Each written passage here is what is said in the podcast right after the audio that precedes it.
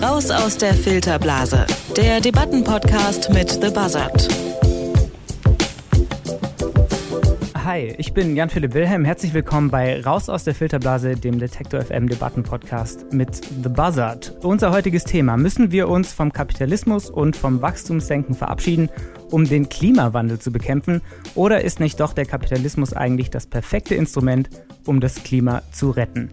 Wohl eine der wichtigsten, wenn nicht die wichtigste Frage unserer Zeit. Und um darüber zu diskutieren, sitzen mir einmal mehr Dario Nassal und Maurus Jakobs von The Buzzard gegenüber. Hallo, ihr beiden. Hey. Ich äh, spiele euch mal eben einen Clip vor. You only speak of green, eternal economic growth because you are too scared of being unpopular. You only talk about moving forward with the same bad ideas that got us into this mess, even when the only sensible thing to do is pull the emergency brake. Habt ihr erkannt, wer da gesprochen hat?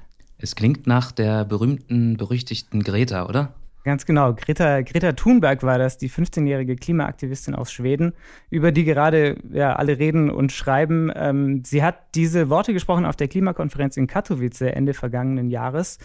Ähm, vielleicht übersetze ich das mal eben noch für alle, denen das auf Englisch gerade ein bisschen zu schnell ging. Sie hat gesagt, ihr sprecht nur vom grünen, ewigen Wirtschaftswachstum, weil ihr Angst habt, euch unbeliebt zu machen. Ihr sprecht nur davon, weiterzumachen mit den gleichen schlechten Ideen, die uns den ganzen Schlamassel eingebrockt haben, obwohl die einzige vernünftige Lösung wäre, die Notbremse zu ziehen. Klingt ziemlich wie äh, Viertel vor zwölf oder fünf vor zwölf eigentlich. Ja, absolut. Und man kann ihr gar nicht mehr zustimmen, denke ich. Also gerade auch vor dem Hintergrund, dass die Zeit rast und sie macht uns jetzt alle deutlich, wie knapp diese Zeit eigentlich ist und wie dringlich die Maßnahmen sind, die wir ergreifen sollten. Ja, würde man Sie äh, fragen, würde man ihr heute die Debattenfrage, die wir diskutieren, stellen, also kann Kapitalismus das Klima retten, würde sie das wahrscheinlich aus vollem Herzen verneinen. Ähm, aber möglicherweise gibt es ja auch gute Argumente, die für den Kapitalismus als Klimaretter sprechen. Und damit wir etwas über beide Seiten der Debatte lernen, gibt es zum Glück The Buzzard, euch. Und ja. für diejenigen unter den Hörerinnen und Hörern, die euch noch nicht kennen, erklärt mal noch einmal kurz, wie ihr arbeitet. Genau, wir sind ein äh, Team an jungen Journalisten und unsere Vision ist es, zu einer Welt beizutragen, in der Menschen die großen Probleme unserer Zeit konstruktiv lösen können. Also gerade so Probleme wie Klimawandel. Und damit das möglich ist, haben wir uns gesagt, muss man eben auch Positionen hören, die abseits der großen Leitmedien liegen, also Blogs, äh, aber auch internationale Medien, auch Positionen von Wissenschaftlern, die man sonst vielleicht nicht mitbekommt. Und wir schauen uns also diese aktuellen großen Fragen an und sammeln dazu die Positionen, die wir im Netz finden, also auf internationalen Medien, auf verschiedenen Seiten, sammeln das alles und bieten den Lesern die Möglichkeit, da ganz schnell den Überblick zu bekommen, was sind Pro- und Kontrapositionen zu großen Fragen. Also ihr kennt das ja schon, jeder von euch hat jetzt gleich eine Minute Zeit, um, eine ein, um ein einleitendes Statement abzugeben. Anschließend gehen wir dann wieder ein bisschen mehr ins Detail. Und zum Schluss gibt es diesmal von äh, beiden Seiten auch konkrete Lösungsvorschläge. Auf die bin ich schon sehr gespannt. Ähm, dann würde ich sagen, wenn ihr bereit seid, ähm, geht's los mit Maurus. Du bist heute unser überzeugter Kapitalist, habe ich gehört. Ich sage, der Kapitalismus kann das Klima retten, tatsächlich. Sehr gut. Deine Minute läuft ab jetzt. Einerseits haben wir nicht viel Zeit und wir sollten sie nicht damit verschwenden, utopischen Gedanken vom Ende des Kapitalismus nachzuhängen. Es gilt zu handeln, wenn wir die Ziele aus dem Pariser Klimaabkommen erreichen wollen. Und es ist auch schon einiges in Gang, aber nicht trotz des Kapitalismus, sondern durch ihn. Denn gerade weil die globalen Geldströme alles bestimmen, gerade weil Konzerne und Banken die Macht haben, unseren Planeten zu verändern, gerade deshalb birgt der Kapitalismus auch die Möglichkeit, das Klima zu retten. Natürlich wird das schwierig, aber es ist die einzige Möglichkeit, die wir haben. Grünes Wachstum ist kein Hirngespinst. Der Kapitalismus kann zum Instrument gegen den Klimawandel werden, nicht nur für Finanzinvestoren und Aktivisten, sondern auch für uns, die Zivilbevölkerung. Ich werde gleich drei Wege zeigen, die, so paradox es klingt, einen klimafreundlichen Kapitalismus möglich machen. Für meine Seite habe ich Stimmen aus deutschen Medien wie Taz und Deutschlandfunk mitgebracht und aus amerikanischen Zeitungen und Magazinen wie Politico und Strategy Plus Business. Mehr zum klimafreundlichen Kapitalismus gibt es dann gleich, ähm, aber jetzt erstmal Dario, deine Gegenposition. Zeit läuft. Andererseits gibt es zahlreiche Ökonomen, Umweltaktivisten und Globalisierungskritiker, die kapitalistisch motivierten Klimaschutz kritisieren. Die Kritiker sagen, Kapitalismus und Klimaschutz passen einfach nicht zusammen, können auch gar nicht zusammenpassen. Der Grund? Kapitalismus basiert auf der Idee, dass Wachstum grenzenlos ist und Ressourcen unendlich verfügbar sind. Ohne Wachstum kein Kapitalismus. Aber genau dieser Glaube an Wachstum ist der Grund, warum wir den Klimawandel überhaupt erst erleben. Dieser Glaube an Wachstum führt dazu, dass die Umwelt am Limit ist. Führt dazu, dass die Meere, die Ozonschicht, die Artenvielfalt und das Grundwasser sich nicht mehr erholen können. Die Kritiker fordern deshalb, wir müssen endlich aufhören, an Wachstum zu glauben. Wir brauchen ein neues, ein anderes Wirtschaftsmodell. Denn Kapitalismus und Klimaschutz gehen nicht zusammen. Für meine Seite habe ich Stimmen aus amerikanischen Magazinen wie The Nation und Foreign Policy mitgebracht und aus deutschen Medien, wie dem Spiegel, der Deutschen Welle und der Süddeutschen Zeitung. Dann ähm, ja, können wir loslegen mit der Diskussion. Wir machen es wie beim letzten Mal äh, wieder in drei thematischen Abschnitten. Zuerst geht es um das Thema Divestment und was das eigentlich ist, hören wir dann auch noch gleich. Ähm, Im zweiten Punkt geht es dann um grünes Wachstum, ob das eigentlich äh, realistisch ist, ob das überhaupt möglich ist. Und als drittes diskutieren wir, auf wen es jetzt im Moment eigentlich ankommt. Dann, ähm, ja, würde ich sagen, starten wir. Im Kapitalismus dreht sich ja bekanntlich alles um den Preis, der wiederum von Angebot und Nachfrage bestimmt wird. Und wenn ich dich richtig verstanden habe, Maros, dann ist das eigentlich genau der Punkt, an dem wir jetzt auch ansetzen müssen.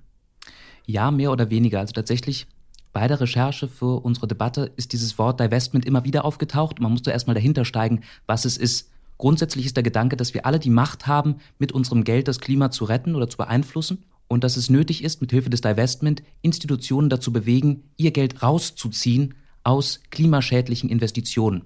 Also erstmal das Geld umzuleiten aus, aus dem Ort, wo es, wo es Schaden anrichtet, hin zu besseren Orten. In diesem Fall beziehe ich mich in Argumentation auf Markus Metz und Georg Seslin. Das sind zwei Publizisten und Journalisten, die für diverse Medien schreiben, sei es Spiegel, Zeit, Taz, in diesem Fall aus dem Deutschlandfunk. Die beiden haben auch zusammen ein Buch geschrieben zur kapitalistischen Ästhetik. Es nennt sich kapitalistischer Surrealismus. Und die beiden sagen ganz klar, ja, der Kapitalismus ist das Problem. Denn Kapitalismus bedeutet Wachstum, Wachstum bedeutet Ressourcenverbrauch und Ressourcenverbrauch treibt den Klimawandel an.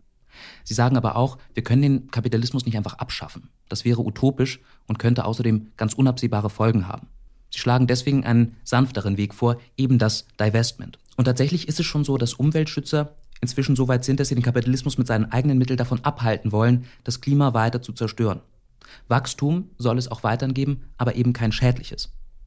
Divestment, kurz zum Begriff, das setzt sich zusammen aus Investment, also der Investition, und Desinvestition, dem Abziehen von Geld. Konkret heißt das, dass eben Investitionen aus umweltschädlichen Geldanlagen abgezogen werden durch öffentlichen Druck, sei es ähm, Investitionen, wo fossile Brennstoffe genutzt werden oder der Regenwald abgeholzt wird oder Fracking betrieben wird. Es gibt da ja Un Unmengen an Möglichkeiten, dem Klima mhm. zu schaden, wie wir wissen.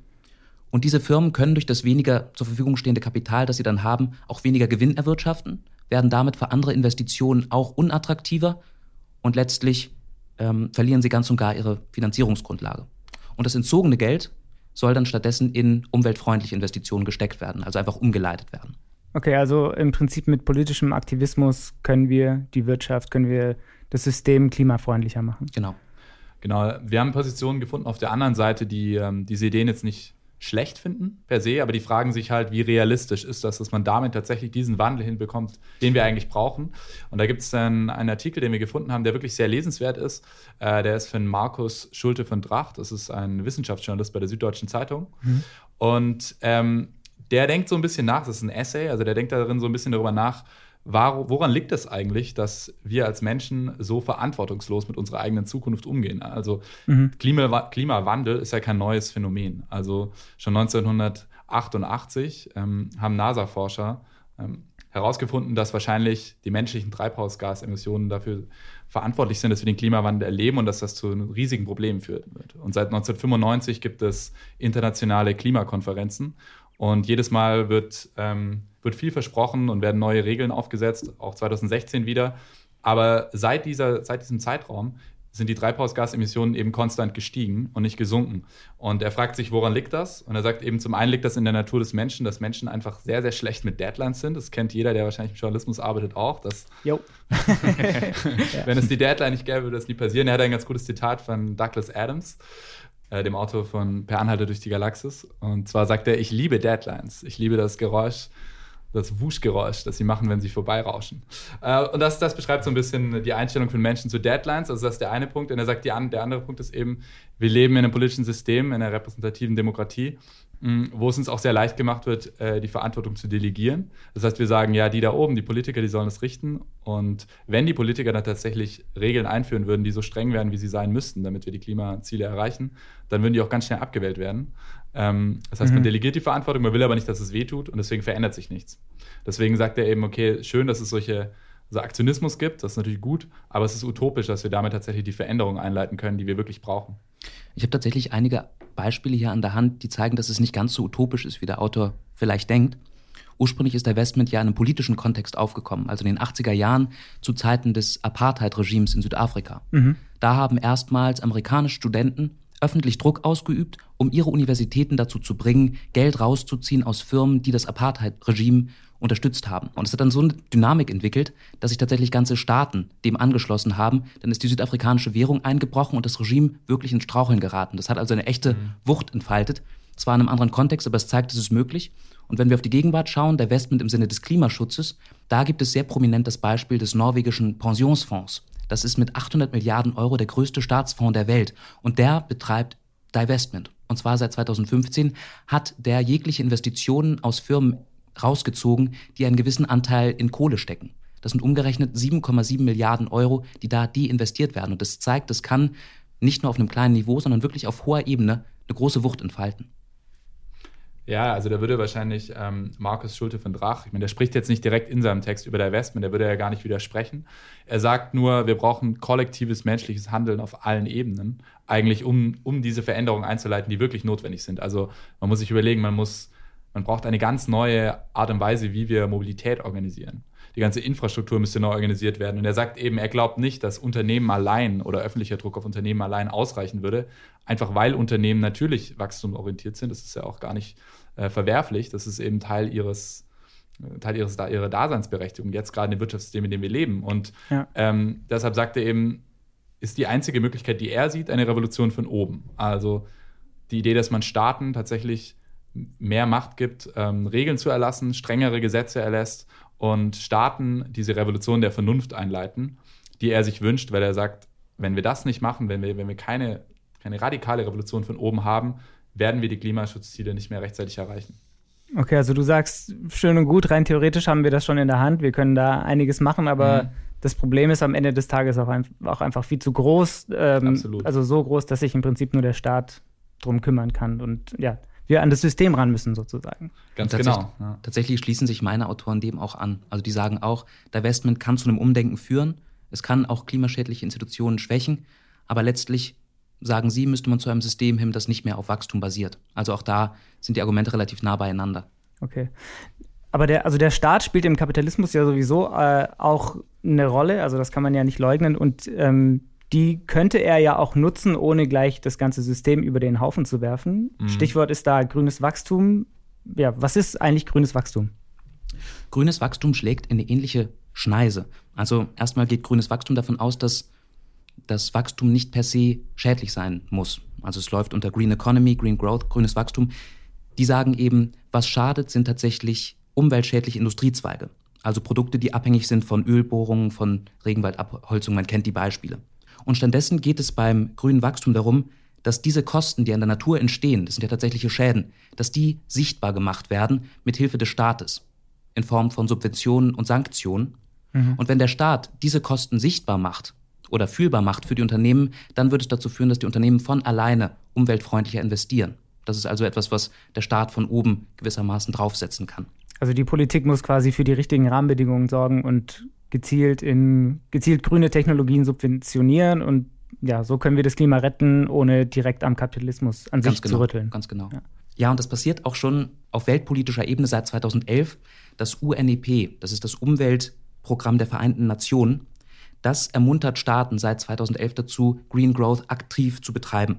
Und die Staaten versuchen eben durch, wie du gesagt hast, staatliche Subventionen in erneuerbare Energien ähm, im Alltag schon die erneuerbaren Energien präsent zu machen. Das kann also sein in energieeffiziente Gebäudesanierung, Ausbau öffentlicher Verkehrsmittel, Abschaffung von Subventionen für Kohle und Gas. Es gibt da einige Möglichkeiten.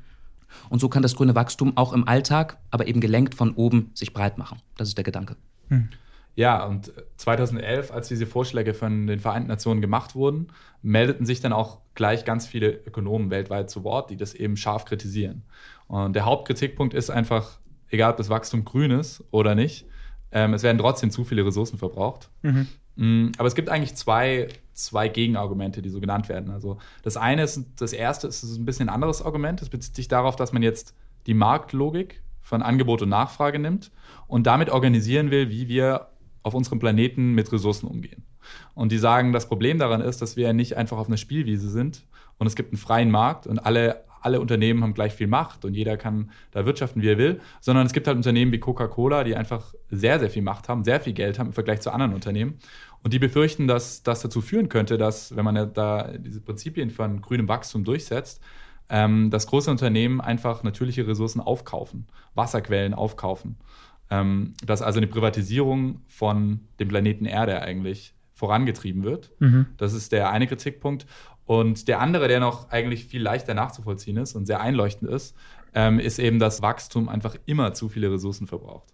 Und an der Stelle habe ich eine Gegenperspektive, die auch in unserer aktuellen Debatte vorkommt. Sie stammt von einem US-amerikanischen Journalisten namens Michael Grunwald. Und der hat es als Verbraucher einfach mal ausprobiert. Kann man grünes Wachstum in seinem Alltag schon leben und lohnt sich das? Mhm. Das ist also wichtig. Er hat es nicht gemacht, um moralischer Mensch zu sein, um das Klima zu retten, sondern nur, ob es sich finanziell lohnt. Das war die Fragestellung, der nachgegangen ist. Und er beschreibt das sehr unterhaltsam in dieser Reportage. Und sein Fazit ist ganz klar, es lohnt sich. Also er kauft sich ein Elektroauto, er kauft sich äh, Solarpanels für sein, für sein Haus und beschreitet dann damit seinen Alltag. Und letztlich ist es so, dass die Kosten da immer weiter runtergehen. Also erneuerbare Energie wird immer günstiger. Solarpanels rentieren sich nach wenigen Jahren, nach anderthalb Jahren liest man manchmal, manchmal nach drei, vier Jahren. Es lohnt sich auf jeden Fall als Verbraucher im grünen Wachstum sich schon auszuprobieren, weil es wirtschaftlich tatsächlich sich rentiert. Und daraus kann man schließen, dass der Kapitalismus tatsächlich dem Klimawandel nicht im Weg steht, weil die Marktmechanismen des Kapitalismus dazu führen, dass man letztlich klimafreundliche Wege einschlägt. Ja, genau da würde eben die Perspektive, die wir in unserer Debatte auch zeigen, von Jason Hickel, ähm, widersprechen. Also Jason Hickel ist ein, ein, Wissenschaftler, der in der London School of Economics lehrt. Und er zeigt in einem Beitrag in Foreign Policy, ähm, warum sich das eben trotzdem nicht rechnet. Und er nimmt dafür sogar eine Berechnung der Vereinten Nationen. Also die Vereinten Nationen, die ja eigentlich Green Growth überall auf der Welt fördern wollen. Also mhm. müsste annehmen, dass ihre Annahmen recht wohlwollend sind. Und sie berechnen, wie würde der Ressourcenverbrauch der Menschheit steigen, wenn man jetzt annimmt, dass ganz viel erneuerbare Energie gefördert wird, dass es sehr hohe Steuern gibt auf Öl und Gas und ähm, dass es ganz viele Technologien geben wird in den nächsten 50 Jahren, die wir heute noch gar nicht kennen, die also tatsächlich unseren Ressourcenverbrauch weiter ähm, minimieren. Und sie kommen zu dem Schluss, dass Menschen selbst unter diesen Bedingungen, die Menschheit bis 2050, ähm, 130 Milliarden Tonnen pro Jahr an Ressourcen verbrauchen würde. Jetzt gerade sind wir bei ungefähr 70 Milliarden Tonnen. Und was man eigentlich bräuchte, damit wir nachhaltig auf diesem Planeten leben, wäre ein Jahresverbrauch von 50 Milliarden Tonnen. Das heißt, man sieht, es ist einfach viel zu hoch, selbst mit grünem Wachstum. Wenn es kein grünes Wachstum gäbe, wären wir bei 200 Milliarden. Das heißt, man sieht, es ist schon besser, als wenn es es nicht gibt, aber es ist einfach trotzdem viel zu hoch. Das heißt, er sagt, man kann es drehen, wie man will. Grünes Wachstum funktioniert einfach nicht, weil Kapitalismus das Problem ist. Darum kommen wir nicht herum. Okay, also selbst wenn alle Staaten die richtigen Rahmenbedingungen für grünes Wachstum setzen, ist der Zug einfach abgefahren. Im Prinzip. Genau. Man, man, hätte sich da vielleicht vor 50 Jahren Gedanken drüber machen können sollen. Absolut, absolut. Gerade vor dem Hintergrund, dass auch ähm, die Weltbevölkerung natürlich bis 2050 nochmal rapide ansteigen wird. Ja. Also Klimaschutz und Kapitalismus gehen einfach nicht zusammen, würdest du sagen? Würde ich sagen, genau, ja, würde ich sagen. Ich denke, die Zahlen, ähm, die zeigen das auch ganz gut. Allerdings muss man da natürlich vorsichtig sein, weil, ähm, naja, solche Studien, die irgendwie die Zukunft vorhersagen wollen, haben natürlich auch so, so, gut empirisch sie fundiert sein mögen, immer irgendwie was Spekulatives an sich. Das ist richtig, das kann man nicht leugnen, ja. Ja. Trotzdem, also dein Argument ist, Klimaschutz und Kapitalismus gehen nicht zusammen. Die Frage ist jetzt aber, warum ist das eigentlich so? Ja, und äh, da kommen wir jetzt dann wirklich in den Kern der Systemkritik. Ähm, da gibt es eine Autorin, die bestimmt viele kennen hier, Naomi Klein. Sie ist Globalisierungskritikerin, kanadische Journalistin, viele Bücher geschrieben, unter anderem No Logo, was so ein bisschen das Buch war, der, der Globalisierungskritiker. Mhm. Und äh, dann hat sie eben auch den, ein, ein Buch über den Klimawandel geschrieben, das auch sehr bekannt ist. Das heißt auf Englisch This Changes Everything.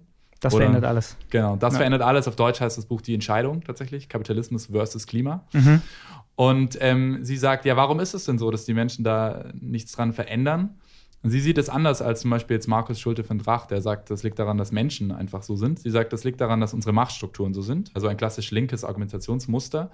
Ähm, sie sagt, wir haben eine globale Elite in Politik, Medien und Wirtschaft. Und diese kleine elitäre Minderheit, die hat eben kein Interesse daran, dass diese großen Umwälzungen stattfinden, die nötig wären, um tatsächlich den Klimawandel wirklich zu bekämpfen, weil damit ihre privaten Interessen ähm, bedroht sind. Mhm. Und äh, das ist so ein bisschen ihr Argument. Deswegen sagt sie, deshalb sehen wir keine Veränderungen. Ja, die kapitalistische Elite ist daran schuld. Tatsächlich gibt es aber durchaus Stimmen, die da sehr klar gegen argumentieren, die eben zeigen, dass es durchaus auch für die globale Elite von Interesse ist, nachhaltig zu investieren, fürs Klima im Grunde zu investieren und zu arbeiten. Mhm. In diesem Fall beziehe ich mich auf Jochen Wermuth. Das ist ein Finanzinvestor, also Teil dieser globalen Elite, der seit 1999 eine eigene Vermögensverwaltung hat und seit 2008 ausschließlich in grüne Firmen investiert. Außerdem wichtig zu ihm zu wissen ist, dass er 2016 300.000 Euro seines Privatvermögens an die Grünen in Baden-Württemberg gespendet hat, um mhm. ihn mal politisch verordnet zu haben. Mhm. Was er im Grunde, wofür er plädiert, ist investieren im Dienste des Klimas. Und er macht es ja vor. Er sieht sich an der Spitze einer grünen Revolution, also so nennt er das recht pathetisch. Das ist ein Investmenttrend, der, glaubt Wermut eben, das Klima retten kann. Und er hat da auch schon durchaus Erfolg gehabt. Also weltweit ist es so, dass 10 Prozent aller Investitionen inzwischen grün investiert werden. Das ist umgerechnet 28 Billionen Dollar, also eine nicht zu vernachlässigende Summe, die aus Investitionen für Kohle, Gas und Öl zurückgezogen wurden und stattdessen neu angelegt wurden in erneuerbare Energien. Und warum? Weil es sich lohnt und langfristig. Weil es Geld bringt. Genau, Profit weil es Geld bringt. bringt. Also man, man nutzt im Grunde ein klassisches Prinzip des Kapitalismus, nämlich was Geld bringt, setzt sich auch durch. Und es werden, sagt Wermut, ein Zufall, und es werden in Zukunft die nachhaltigen Investitionen in grüne Energie sein.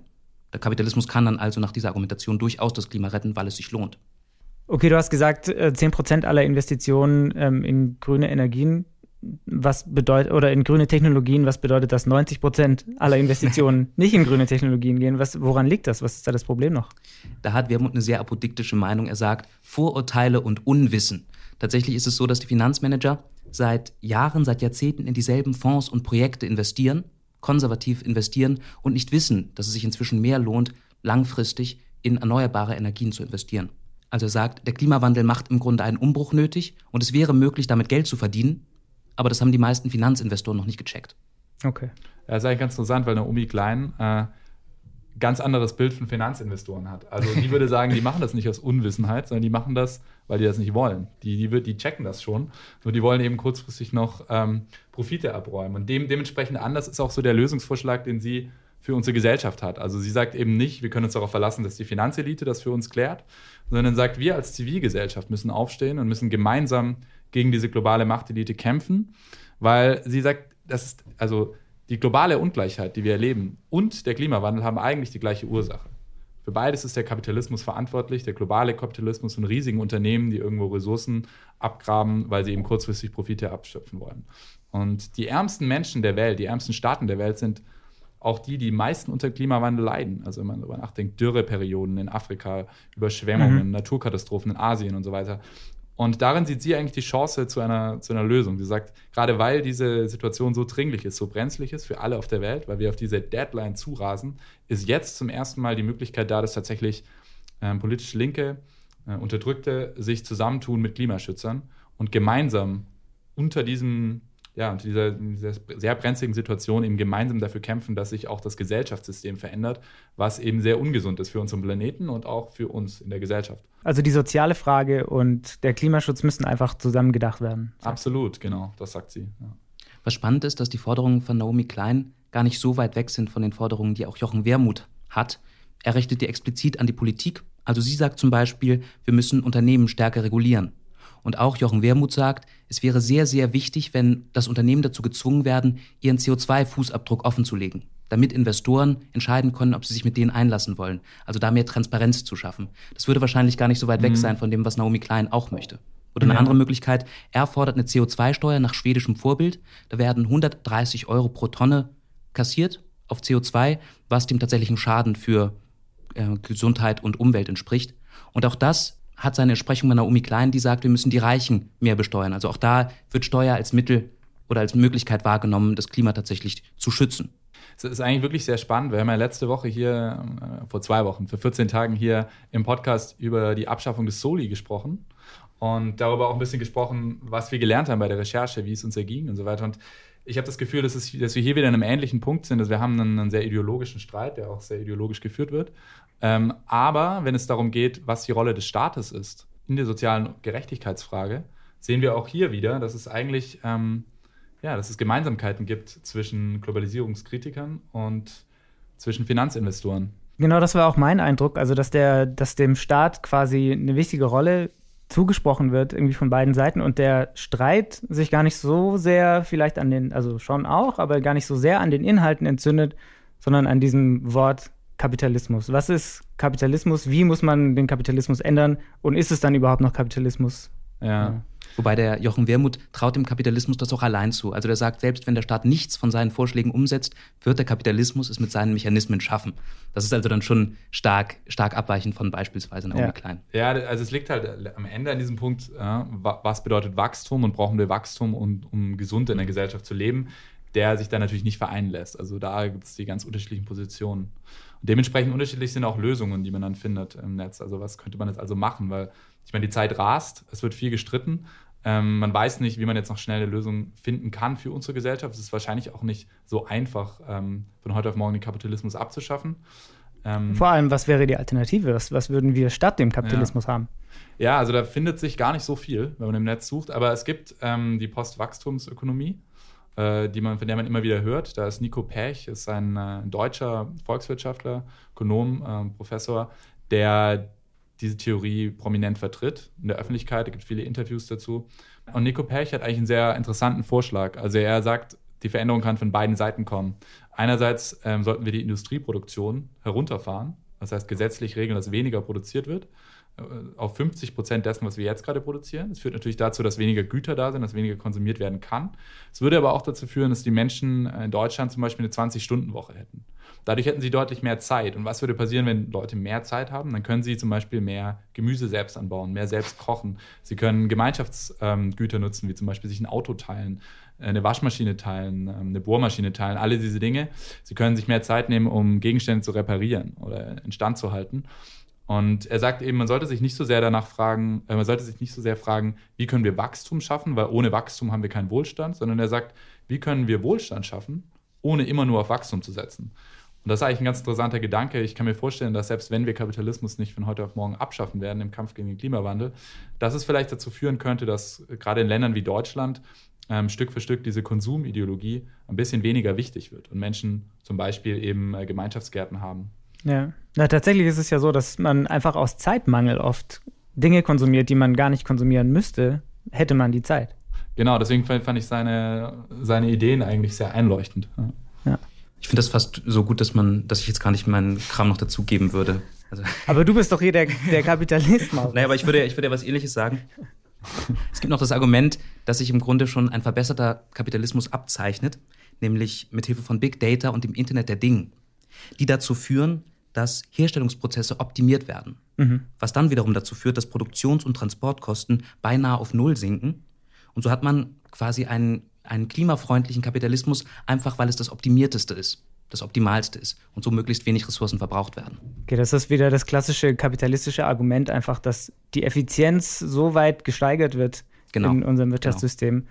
dass wir uns über diese äh, Probleme einfach über, über ja, Treibhausgasausstoß einfach gar keine Gedanken mehr machen müssen. Ja. In der Theorie ist das so, ja. Genau, weniger Reisen, mehr Skypen. ganz, ganz genau. Kann der Kapitalismus das Klima retten oder brauchen wir einen grundlegenden Systemwechsel? Das war heute die große Frage bei Raus aus der Filterblase. Dario Nassal und Marus Jakobs von The Buzzard haben die Debatte mit spannenden Perspektiven für uns aufgedröselt. Vielen Dank euch beiden. Vielen Dank, dass wir hier sein durften. Ja, sehr gerne. Ja, Spaß gemacht. Ja, und noch mehr Perspektiven zum Kapitalismus und zum Klimawandel gibt es wie immer in der Debatte auf thebuzzard.org. Außerdem auch eine ganze Menge anderer Debatten, zum Beispiel zum Thema Venezuela nämlich die Frage, sollte Maduro gestürzt werden oder nicht? Das war es dann von uns. Abonniert uns bei Spotify, Apple Podcasts oder wo auch immer ihr eure Podcasts hört. In zwei Wochen gibt es dann die nächste Folge von Raus aus der Filterblase. Dann mit meiner Kollegin Rabea Schlotz. Und von eurer Seite ist wer da? Ich bin auch noch mal da. Und ich bin dann nächstes Mal nicht dabei. Sondern Janis Karmesin. Alles klar. Ich bin Jan-Philipp Wilhelm, sage Tschüss, danke fürs Zuhören und bis bald. Raus aus der Filterblase. Der Debattenpodcast mit The Buzzard.